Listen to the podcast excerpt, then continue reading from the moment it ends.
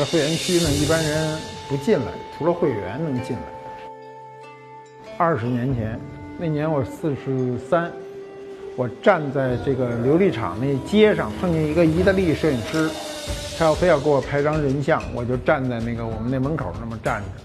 这张画本身是有照片的，这是油画。照片上我那个位置站着另外一个人，把那个人换下去了。你当时怎么想着把自个儿换到这张照片？哎，我原来说我与古人真诚地站在你们面前。这个大概是一九二零年左右，英国革命刚开始，这些人都是有思想、有抱负的人。你像我就有点装腔作势，差距很大。这是我一生中最好的时候。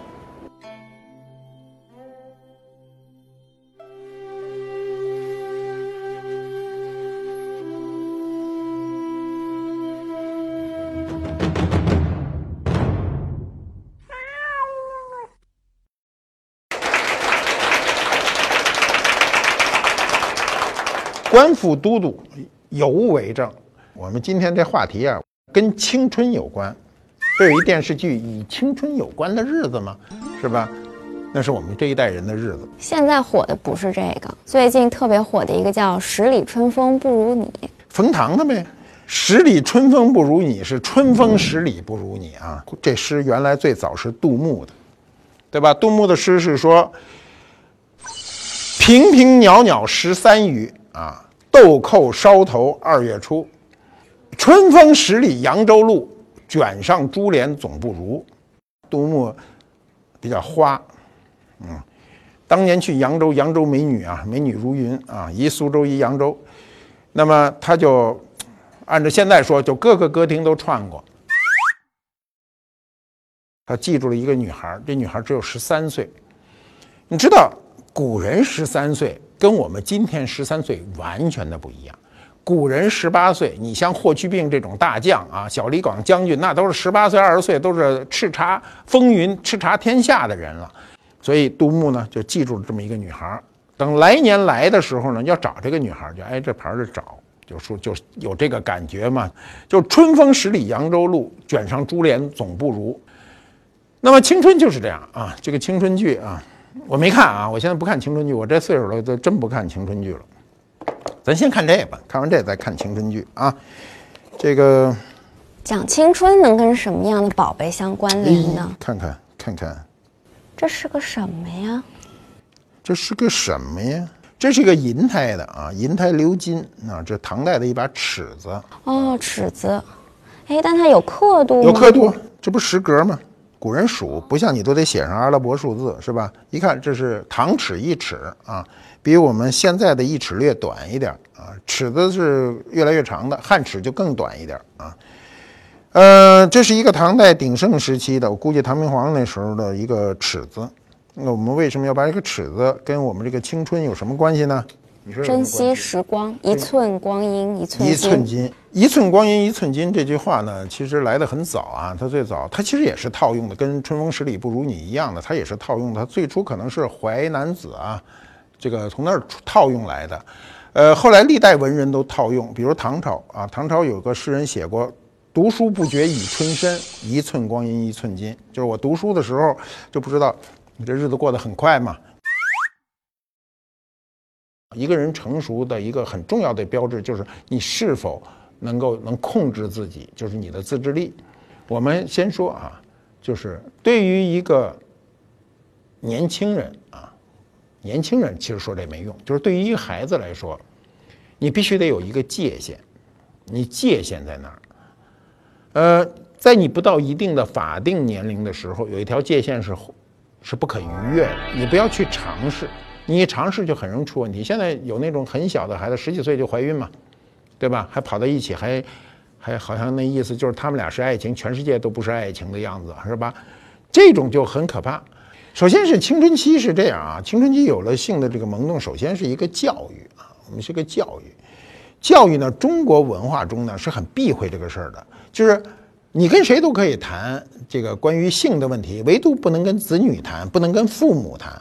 我从来没敢跟我爹妈问过这事儿啊，没敢。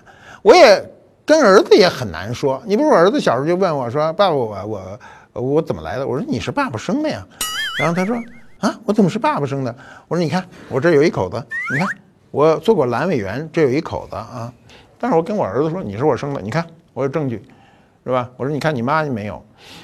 然后儿子小时候上小学了还很纳闷呢，就很就很惆怅的跟我说说我们班小朋友都是妈妈生的，怎么我是爸爸生的呢？我就没法改了，我这咬着牙就说呗，这就是父母之间啊跟孩子的这种青春教育没法沟通。他是这样啊，我们大部分大人呢都会低估孩子的判断力和智力，绝大部分都会这样。尤其孩子在小时候，就是七八岁、十来岁的时候，觉得你知道什么小屁孩，什么都不知道，所以就瞒着你不说。比如有一个这个经典的段子是这么说的：说有一个孩子一年级的小豆包啊，就一年级的孩子上小学了啊，上小学去了啊，呃，隔一段时间回来就特高兴，学了很多知识嘛，然后就跟这个爸爸说说，爸爸，我问你一个问题，我是哪儿来的？然后。他爸爸一愣啊，你哪来的？他没说垃圾桶，说你是爸爸窗台上捡的。哦，我是窗台上捡的，然后就去问爷爷，就说爷爷，我爸爸哪来的？爷爷说你爸爸，你爸爸河边捡的呀。啊，河边捡的。后来说那爷爷你哪来的？说爷爷哪来的？爷爷草垛里爬出来的。哦，爬出来了。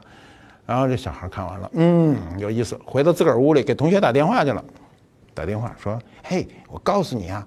我们家族太可怕了，三代都没有性生活了，啊，就是你低估了他吧，他不低估自己，他知道这个事儿应该怎么来，你回避这个问题啊，所以我说你在这个这个国外留过学吧，嗯，外国人有招吧？外国人在这方面真还是比我们进步一点。比如说一点，中国的家长就不喜欢让小孩看那种特亲密的镜头，电视剧里有个什么亲个嘴儿、拥抱，那赶紧别看。但外国人不一样，我当时在法国，法国是这样，它是每周呢凌晨之后，它有固定的时间是专门播放这种成人电影的。那家长不仅不会拦着孩子看，还有的时候说，哎，行，那你就看看吧，自学一下啊，先感受一下。所以这个就是观念上的不一样。哎呀，我年轻的时候就生在中国，没有生在法国，所以我年轻的时候对这些事儿特别好奇。我原来说过哈，一个人要读杂书，什么书都读。我不是小时候在医院吗？到医院去转悠啊，看书。那时候书少啊，不像现在你看不完的书，有的是书啊，书少，然后就去翻，看见咵看一本书这么老厚，我印象深刻，上面三个大字儿“内科学”，本人爱看。把这书拿着回家看内科学，你说我这个啊又不想学医，又不想考博士啊，看读一内科学，迅速翻到妇科一章，了解女人。我们小时候就这么了解女人，当时就觉得，哎呀，这个画都是线条的，不是彩色的啊，说看的不是太明白啊，跟我自己有点不一样，但是总比没有强嘛，就来看人家，就是跟自己不同的女性的结构。是吧？我现在能想起那个那个图，我现在能给你画。你看啊，这样这个圆的，你这圆的是什么？屁股、臀部啊，准确的读读垫部哈，就是我们小时候好多说那个垫部啊，就是臀部啊，臀部都是这么一圆，然后画怎么画？就是你可以看。那么这种呢，因为我小时候啊什么都看啊，就是呃就是呃乱七八糟的书啊，好像跟我一点关系没有，我也喜欢看，看的时候都。都特有意思，就特饶有兴趣的去看一件事儿。我觉得什么事儿，只要你本着一种就是有兴趣的态度去看，这书就变得非常有意思。所以我们是通过那样的一种方式，一点一点的去了解这个与自己不同的异性的。异性对于这个年轻的孩子来说，他一定是存在一个神秘的啊，千万不要。家长一觉得，比如我自个儿是个儿子，一说，哎呦，怎么交女朋友了？一个女孩子啊，自个儿是个女儿，一见，哎呀，怎么有个男朋友追你？就心里马上就要把他隔开。你知道，你越隔开他，你就越坏。那么，如果你到了青年的时期的时候呢，你没有自自制力啊，不能自律，那么你至少应该做到保护自己。保护自己是什么呢？现在全世界通行的就是一橡胶套，啊，这有很多名儿，对吧？英文怎么说？Condom 叫什么？Condom，我以为英文叫避孕套呢。啊，对，它不是避孕套吗？这避孕套啊，现在不怎么说，现在叫安全套。因为避孕是一个功能，安全呢是一种防范。现在全世界啊都在这个都在推广安全套，是防止艾滋病啊性病流行。古代你知道是用什么吗？用羊的盲肠做的啊，用羊的盲肠啊，然后这个对，早期还有用动物的膀胱啊，这都是最早期这个古代用过的方法。我现在想想就嗯。就不行啊！就他，就我不知道他那个怎么能把这个味道去掉。你说你一弄都是羊的味儿，那那很很恐怖啊！所以这种的这个人类啊是这样，人类避孕是一个非常大的一个难题，它曾经被列为二十世纪十大科技难题之一。他怎么说呢？他说采取一种有效的，第一个前提叫有效。说你老是避孕失败，那叫无效嘛？有效而且是高效的。经济的便宜，你说我这方法特有效，使一回一万块，那没人使了，是吧？第三呢，是被传统观念接受的，这个很很难办。就是什么叫传统观念？这东西本身跟我没关系，所以你看嘛，那个避孕套呢，大家都以薄著称，就是我越来越薄。其实厚薄对男性的感受不是特别明确啊，对女性，我也不知道，女性可能也没啥感受，但是它是心理感受。它毕竟不是你的一个东西，它毕竟不是他妈你穿一袜子，对不对？说你这出门穿一凉鞋，穿一袜子，这这行。说你这不是你穿一这个这个，但是这东西还是挺好的。这东西有很多功能，我们曾经讲过，有很多很多功能，对吧？要不你穿一个，你看你那个鞋很漂亮吧？出门下雨了怎么办呢？弄俩避孕套套上走了。哎呦，这鞋一点问题都没有，对吧？紧急情况下可以取水，可以结，可以给你止血啊！你要如果说有人意外受伤，那个东西止血是最好的，弹性很好。所以据说避孕套的这个成就显示一个国国家的橡胶工业的最高水平。嗯，据说那个泰国的总理在电视上啊，作为。一国的政府长官、最高长官去做这种避孕套的这种广告是这么做的：说拿一个避孕套，说交给你们啊，就是这个怎么去使用？说呃，你生活中一定少不了它，一定要这样就套上去了。后来据说从那以后怀孕率急剧增加，很多人说套在这上头了不管用啊，说这个整个这一宿就这么举着这只胳膊来着，嗯，没说清楚，所以什么事儿呢？要说清楚，这个避孕套这什么康什么？condom，condom，condom，condom 什么意思？就是避孕套的意思，英文嘛，它的英文怎么？英文就这么读啊？它意思它得有意思。它这意思，据说这最早是个人名儿，是发明它的人名吗？哦哦，是这。哇，这人他妈惨了，这人让人全天天带着，不怎么好啊，不怎么好。哎，幸亏不是我发明的哈。你想想哈。中国这名字丰富啊，中国叫什么？官方名字避孕套是吧？现在比较流行的名字安全套，过去说橡皮套，还有说什么呢？气球你那气球带了没有？嗯，过去气球吹，呜呜，小孩不懂，从把家把爹妈那拿出来，呜呜吹。你知道，现在真是太幸福了，那个东西五花八门啊，很多种。我们年轻的时候，这东西要反复用的，你现在人听都没听说过。他教你怎么反复用，就是你每次用完以后要把它清洗干净，撒上滑石粉，哦，很可怕，每回用之前一抖，满屋子呼呼都是粉。我那个年代就是这么说的。然后呢，后来呃推广计划生育的时候，要求呃只生一个的时候呢，每个单位都有一个人叫管计划生育的。然后一进门问啊，他说。呃，每个月领啊，那时候国国家花钱啊。他说你你你要多少个？他们说您给我十二十个吧。你用得了那么多吗？啊，是你天天就干这事儿啊？啪啪啪扔十个，你就十个吧。啊，十个。你说他刚结婚年轻啊，你给他十个，他可不是得洗了再用吗？对不对？那时候真的是真的是教你要撒滑石粉，现在都不是。现在的东西是撒油的，咱也不知道怎么回事。原来那东西啊，我们年轻的时候那东西啊，撕开以后是纸口袋，撕开以后滴溜出来，真是一抖了全是粉。现在都是油状的，黏黏糊糊的。其实说实话，我一直想问您，是不是也研究过点妇科？因为我这儿有一本书叫《人工大流产》，是一九八八年马先生就已经写过一本关于这个流产方面的书了。这是三十年前写的。我当时写这个报告文学的时候呢，这个报告文学啊，这个三万多字。这是我当年啊最初这个转载最多的一篇文章。我们今天的文章啊，各种信的这个信息的转载都是频率很大，因为是自媒体时代。我们那时候是公众媒体，你每一次转发都是通过其他媒体的严格审查的。这个这个报告文学前后转发了大概四十六次，也不是四十八次，我记不住了。因为每一次对赚了点稿费。那时候稿费尽管低吧，那架不住多呀啊。就是转的很多，那时候人也很关心这个事儿。我当时选了三个节点啊，一个是这个一九七六啊，就是文化文化大革命刚结束的时候；一个一九八一，然后一九八六，这三个阶段，每每五年，社会就发生一个巨变。那么从呃一九八六到现在，那等于有六个五年过去了。那这个社会关于呃这个对青春，跟我们年轻的时候啊，今天跟我们年轻的时候完全不一样。像春风十里不如你，我也没去看啊，因为我确实没有时间，因为到岁数了嘛，就是不再看青春戏啊。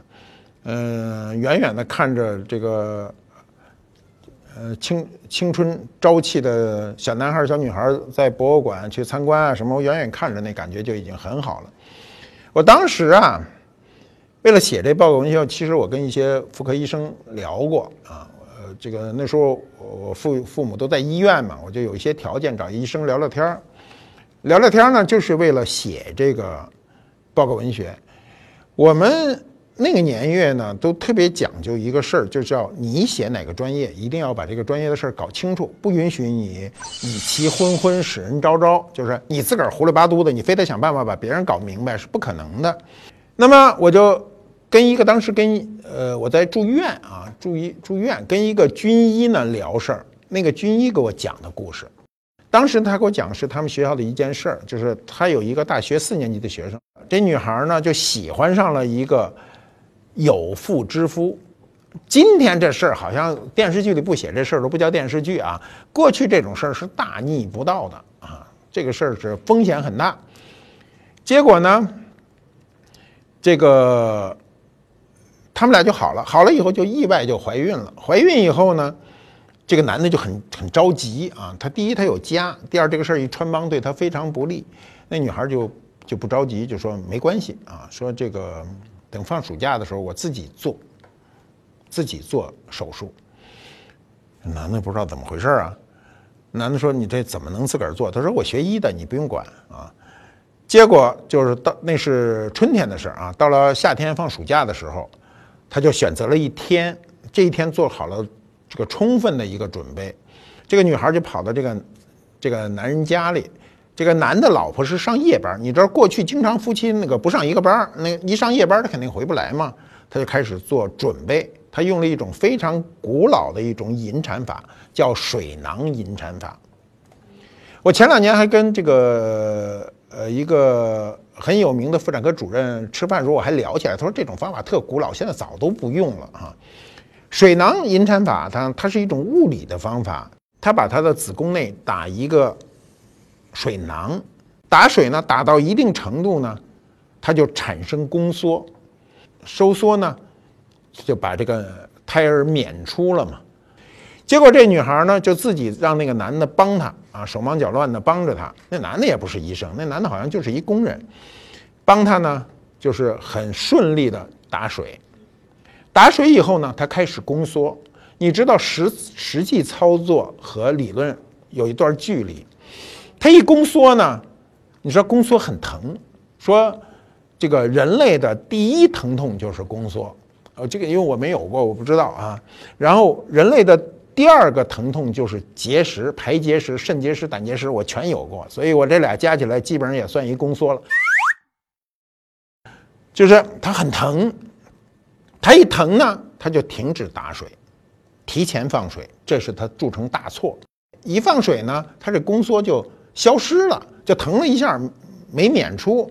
但是他做了一个充分的准备，就他还准备了催产针，就自己给自己注射肌肉注射催产针，然后在手忙脚乱又打破了瓶子干什么？我写的很细致。然后呢，就把这胎儿免出了。免出以后天就快亮了，然后这男的呢，就一看就是天也快亮了，都早晨四五点了嘛，夏天嘛，暑假嘛，拿报纸一包，然后就把这孩子直接扔垃圾箱里。这男的就去上班去了。上班呢，到上午十点，啊。单位的这个马上就把这男的叫走，把他给直接扣住了，就把他扣在了这个这个厂办室，就问他怎么回事儿。那男的就一下就慌了，不知道怎么回事儿，说怎么会就这么秘密的事儿？第二天就就被发现了，就是发生在那张报纸上。这张报纸上啊有他们家的门牌号，百密一疏。而这女的就跟他说，全是我的责任，跟他没关系。当时这个学校呢还在。就是就有人给他递话，给这女的递话，就是说你那意思，你只要推到了那男的身上，保留你的学籍。一个人大学即将毕业的时候，学籍非常重要，你没有学籍就没有工作嘛。结果这女的只身就把这事儿扛了，就说跟那男的没关系，就跟我有关系，就是我愿意的。结果这个事儿就结局特别不好。后来我我我后来我大概写了那么一句话哈，你给我拿过来我看看。我写了一句话，大概那个意思就是说，我很，我写完这段故事以后，我就很惋惜的就去想，就是他最后呢，我写了这样一段话，大概是说，他今天是怎样一个生活呢？我们去猜测。哦，对了，我最后是这么写的，嗯，我说，这个为了严肃校纪，就校方就开除了他的学籍啊，遣送回原籍。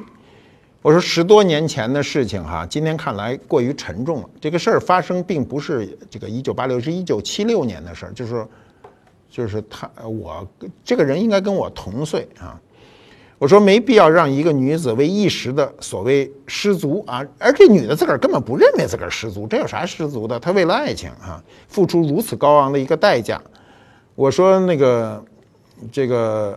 她现在在何方呢？她是否还记得十年前不堪回首的那一幕？我大概是这么说的。马爷给我们讲了这么多，再倒点水喝吧。说的这避孕套说的我口干舌燥的。嗯，给我们讲了这么多干货，我们这一集是不是还得来一个？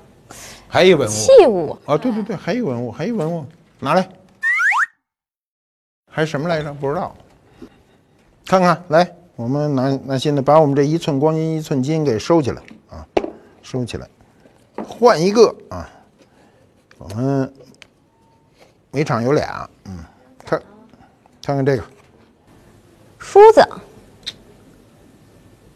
漂亮吧？真精致。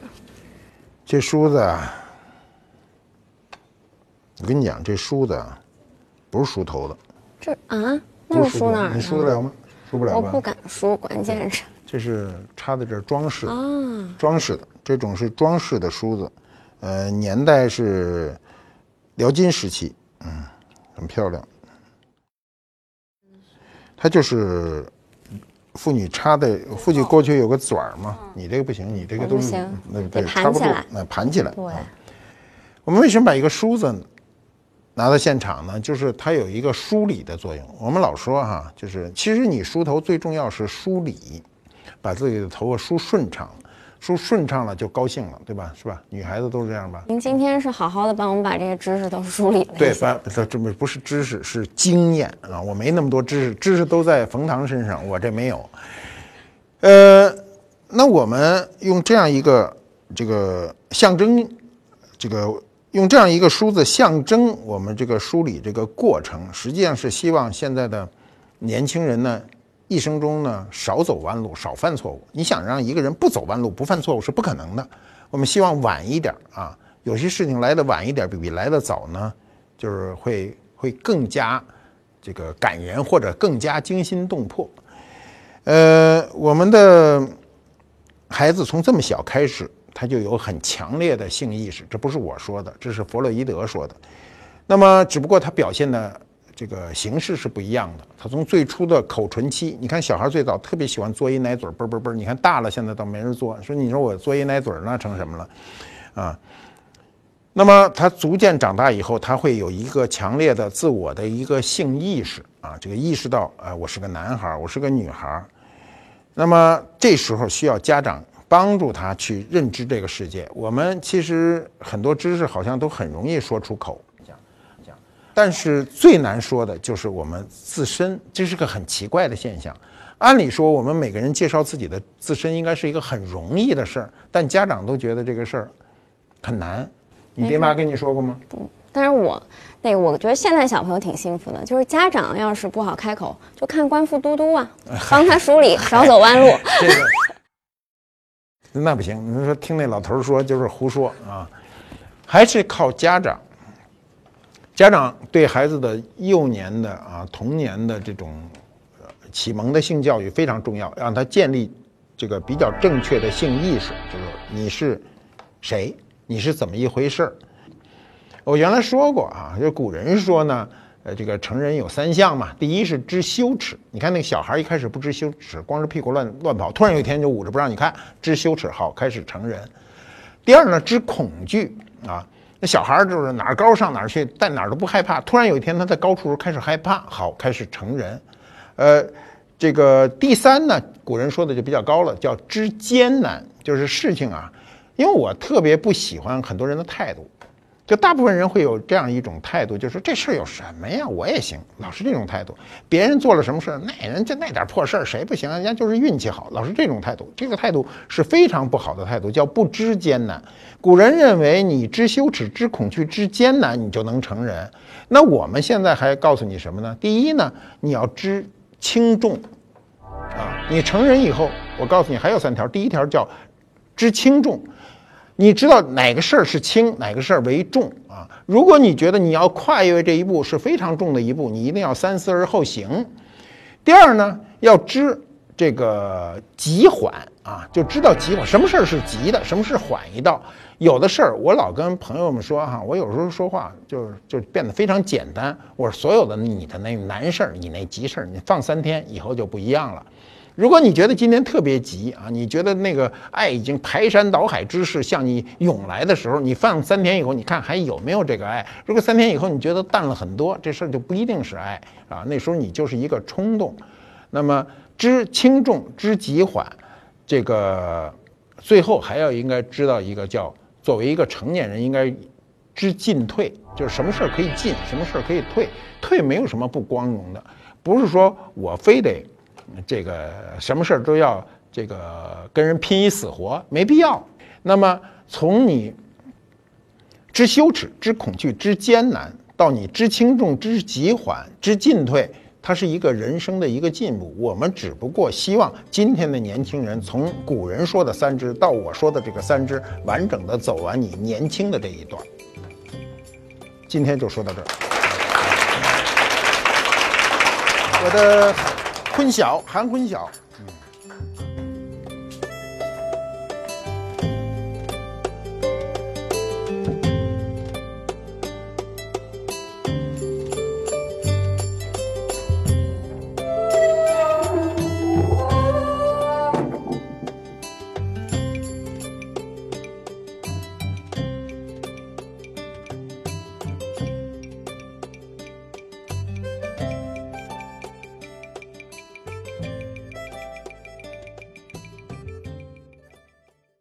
世界很酷。